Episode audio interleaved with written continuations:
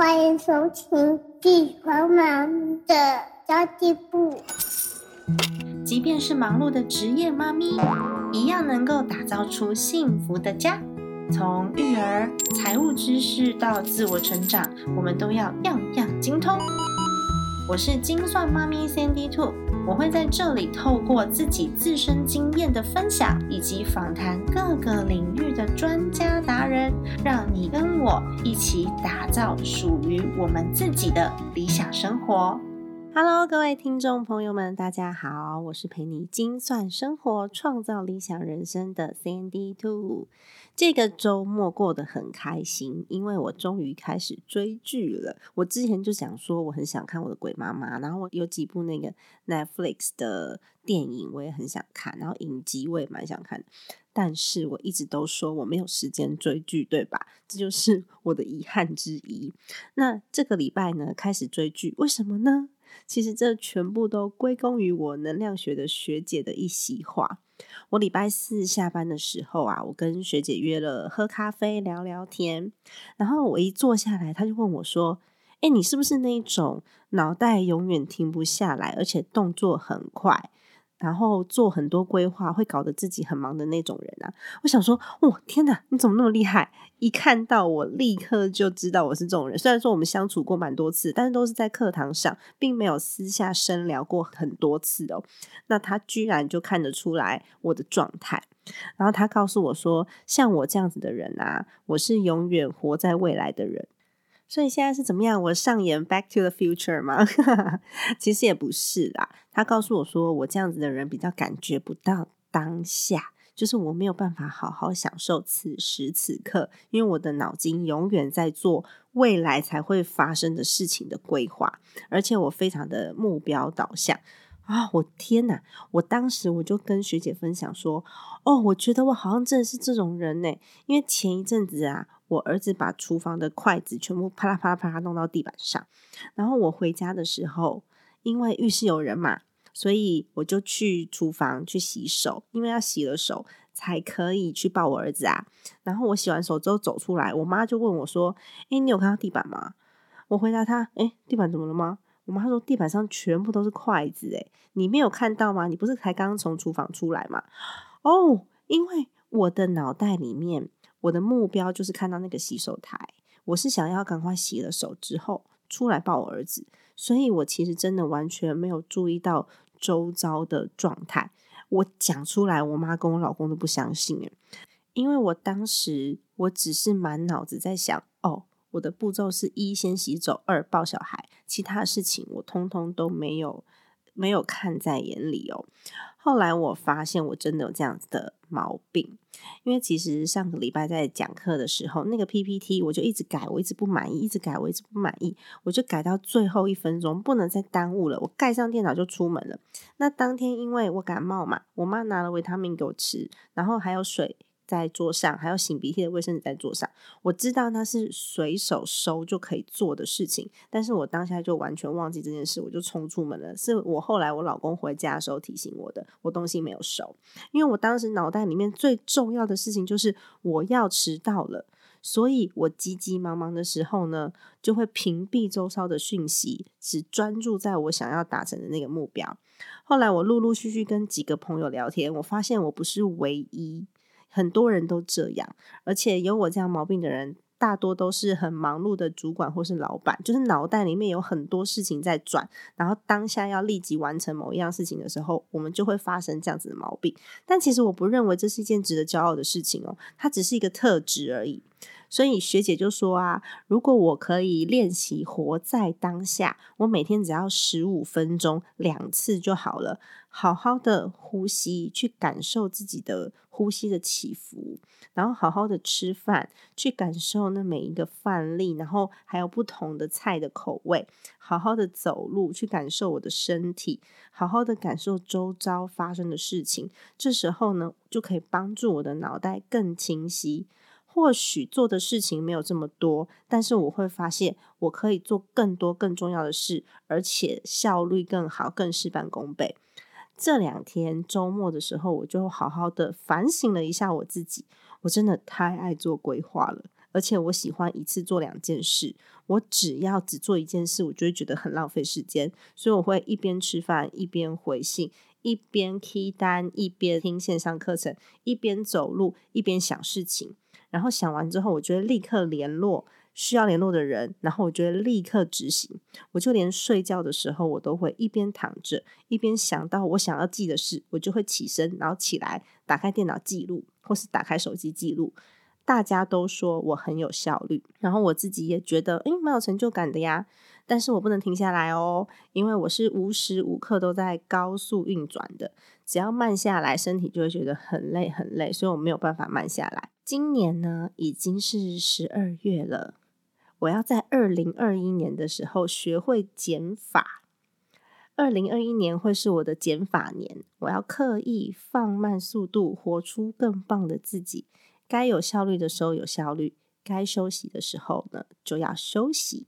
所以我今天要来分享一下我自己看的这一部剧，其实是不好笑，就是我老公推荐的这部韩剧，叫做《虽然是神经病，但没关系》。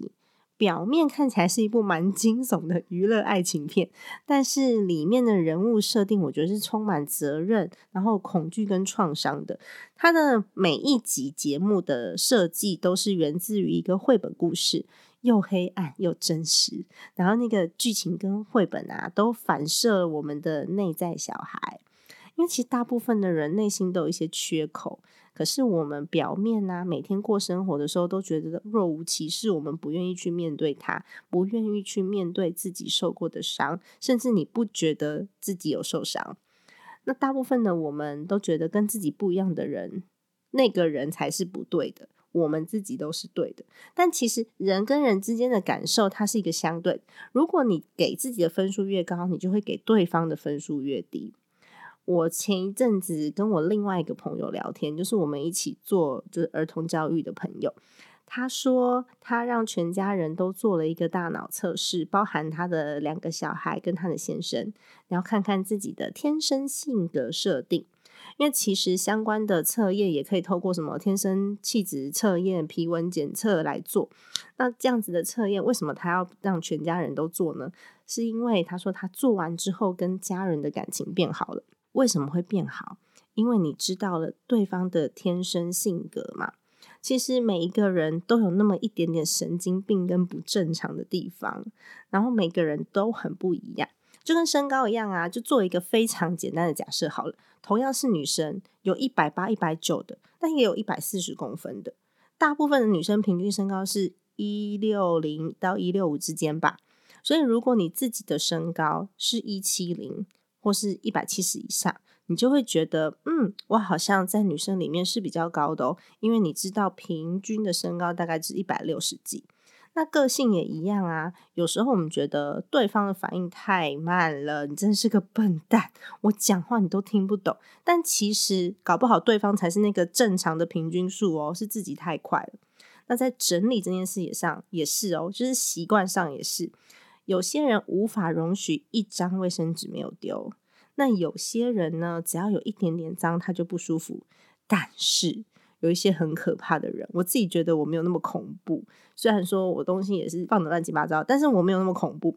有的人呢，房间只要有地方走路，他就 OK，他不觉得那有什么，然后每天都可以睡在一大堆垃圾里面。这就是两种极端的人。但是大部分的人就是属于中间的位置，中间就是六十分、八十分这样子的位置。那如果你知道你自己是极端值，你就必须要想办法去体谅那些在平均值的人。所以我常常也在想啊，所有的优点走到极端都会变成一个缺点，都有一个缺点会来对应它哦。比如说，哦，这个人很有童心。但是如果他极度的有童心，他就会变得非常幼稚。你就会觉得这个人他有在思考吗？他怎么什么事情都可以乐观成这样啊？很像笨蛋，就会变得一个比较极端。那很有爱心的人的极端会怎么样？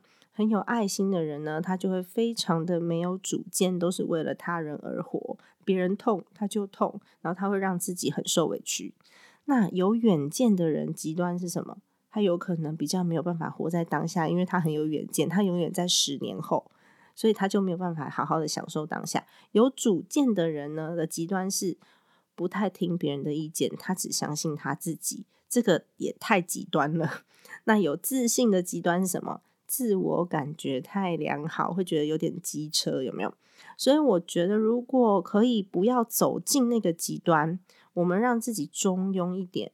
有自信，但是不骄傲；有主见，但是又能够吸收别人的建议。这个中庸之道呢，是所有人都该练习的，也是我应该要练习的。因为我们给自己的分数越高，你就会觉得对方的分数越低，甚至你会开始讨厌或是瞧不起那个你觉得不如你的人。那如果刚好这个人又是家人或是另外一半，久而久之就会。形同陌路，怎么会有亲密感呢？所以你就不可能得到幸福啊！这是我们这个 podcast 的主题，对吧？得到人生的幸福啊！如果我没有办法去容许别人有缺点，那么我们这一辈子就会很痛苦，因为这个世界上没有人没有缺点。再听一次，这个世界上没有任何一个人是没有缺点的，所以不管我们跟谁相处，我们都需要去包容对方的缺点，才有可能永久的一起生活下去。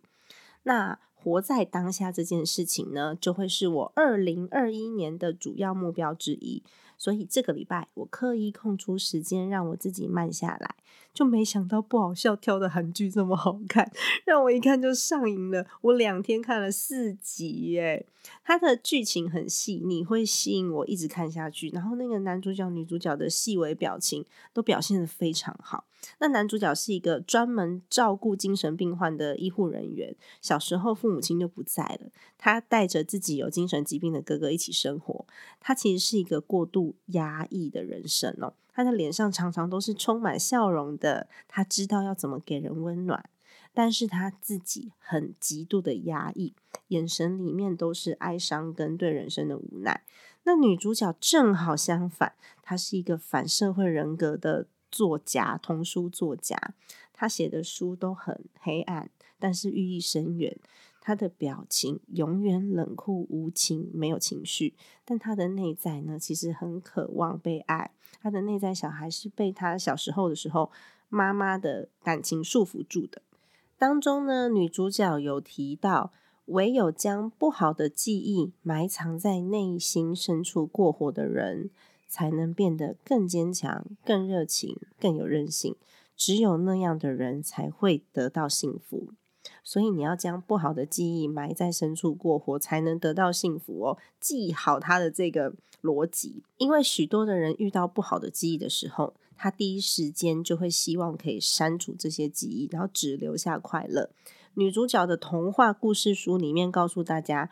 悲伤的记忆是为了让人可以拥有快乐的能力。其实我完全相信这句话，因为我自己也是这样子过来的。我们常常都说“身在福中不知福”，对吧？因为他们真的不知道自己有多幸福，是因为没有痛苦过。那那些曾经有刻苦铭心失败经历的人，如果呢这样子的人呢，将这些。痛苦或者是这些不好的感受留在心里，那有一天他如果重新得到了幸福，他会立刻知道，而且他会立刻感觉到，他会比别人觉得更幸福，会立刻是知道说哦。这就是幸福的感觉，原来这么甜。因为从来没有受过挫折的人，可能一辈子都不知道现在拥有的东西就叫做幸福，而且他会不断的去追求幸福，所以就越追求越多，越追求越多，反而把自己陷入痛苦当中。所以我觉得那个女主角讲的蛮有道理的耶。唯有面对自己内心的伤口，你去安抚自己的内在小孩，跟自己对话，然后和自己和解，和身边伤害过你的人。和解，然后我们摆脱过去，才能再次拥有被爱的幸福，才可以感受到幸福。还有两句话，我觉得他讲的也不错。他说：“所以不要忘了，不要忘记克服过去。如果你克服不了，你就只是个灵魂长不大的小孩。”然后还有一句我也印象很深刻哦，他说：“越是不好的记忆会在心中留存越久。”哎，其实我只看了四集，就这么多名言金句让我觉得很有感受，所以我一直很想要把它追完，你知道吗？因为这部戏当中可以很强烈的感受到渴望。渴望被疼爱，渴望被拥抱，渴望温暖。所以在看这部戏的同时，也可以疗愈自己的内心小孩。然后我非常推荐这部戏给大家哦。那么接下来呢，我要分享我这一周完成的几件事。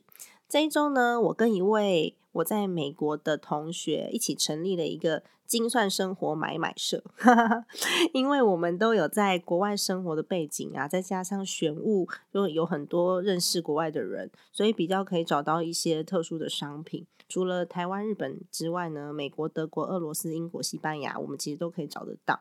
然后本来我们是想说，诶，那我们用 FB 社团来开一个。呃，买买社好了，就是给大家团购的。但是呢，FB 的社团它的系统无法正常运作，所以我们索性就改用 LIE 了。结果率先加入的都是我本来的朋友，然后一些事业很成功的妈妈们，他们每个人都说我支持你，我支持你。然后我心里面就蛮感慨的。我距离他们好像有一点 遥远，因为大家都是事业已经成功的妈妈。然后我就跟他们在聊天啊，这些聊天的过程当中，我自己也被疗愈了。原因是我有分享到，呃，我自己的心境变化。如果是以前的我，我今天很心高气傲，觉得，嗯，我怎么跑去做这些代购代买的事情啊？好像我没有创一个很厉害的事业，我不是很有面子这样。但是呢，我现在已经完全没有这样子的感觉了。我觉得我还蛮骄傲的，因为我结合了身边的资源，而且这些资源都是他们愿意帮助我的，而且我帮助了自己，也帮助了朋友。那没想到呢，那些创业成功的妈妈们。就一个一个跟我分享他们自己开始创业的时候的一些过程。然后我有一个朋友跟我说，他开始自己创业的时候，也曾经羡慕过别人有很多的资源。然后他跟我说啊，我当时也就是一个要养孩子的妈妈而已。我们其实都一样。我听完那句话，我瞬间觉得好感动哦！因为真的，只要你愿意开始做，都是一个好的开始。我们可以不断的在当中来做调整咯。那如果大家愿意参加我这个社团的话呢，也可以到资讯栏去点选连接加入。另外，我有一个资讯分享的社群，也可以欢迎大家。是我跟另外一群朋友创立的一个孩子们的好课推推雷课再见的社团，里面主要是集合一群妈妈的力量，来分享自己小孩上过的课外课啊、营队啊、自学系统啊这些经验。透过互相交流，让大家少踩雷，然后可以去筛选一些孩子在学校以外学习的相关资讯。因为我觉得我的孩子还小，如果我可以借由这些社团妈咪的经验，然后让自己少走一点冤枉路，对我的孩子来说是极有帮助的。然后这个社群是纯资讯分享的，如果你对这个议题有兴趣的话，也欢迎加入哦。我会把它全部都放在资讯栏栏位内。那么呢，来跟大家讲一下这周精算妈咪存钱社里面的进度。我在里面开启了预算编列的一些小 paper，所以我会开始分享一些预算编列该做的事情，或是你可以思考的方向。我有想到哦，我每次分享。我都没有特别的把它文字化写出来，所以大家有可能不知道说，诶，如何如何有系统的去做思考或是整理。那这次也是借由跟大家的分享，我可以精炼我自己的文字，然后把这些经验都系统化一条一条列出来，这对我来说也是一个帮助。如果大家有兴趣的话，也可以到我的精算妈咪存钱社里面来看看。我如何来一步一步的告诉大家，二零二一年的预算编列有哪一些小 paper 喽？好的，以上就是今天的内容啦。二零二一年要到了，除了财务盘点之外呢，对于自己的各项资源跟能力的盘点也是蛮重要的哦。最近有看到 Apple Podcast 上面出现了大家的五星好评留言跟鼓励，真的很谢谢你们。我觉得声音的力量很神奇，让我认识了这么多好朋友。虽然我们没有见过面，但是却可以在社团社群里面像老朋友一样。然后还有很多。听众跟我分享其他自媒体的商业模式，有不少人私信我，给我鼓励。那这一次我要特别感谢是 Organizing for Freedom 的空间整理师 Lilian，她提供了很多有趣的想法给我，然后我也正在认真的思考这些想法的可行度，然后我要如何执行。还有这一次在中国生产力中心 CPC 呢，他特别邀请我去授课，正式成为生产力中心的自媒体 Podcast 讲师了。一切的不可思议都要感谢我的节目，有你们，有你们的收听，才有机会让我被看见。真的很感谢，很感谢大家。希望呢，未来这一年，我们也可以一起彼此扶持，一起努力哦。我们可以分享自己的小 paper，然后互相提拔，互相的鼓励。真的非常非常感激我的二零二零年出现了你们，出现了大家。好的，那么今天的节目就到这里进入尾声喽。在我的感谢当中，也希望你们可以收下。家庭理财就是为了让我们的生活无虞。分享这集节目，让更多的朋友能够一起在空中打造属于我们幸福的家。我们下一集再见喽，拜拜。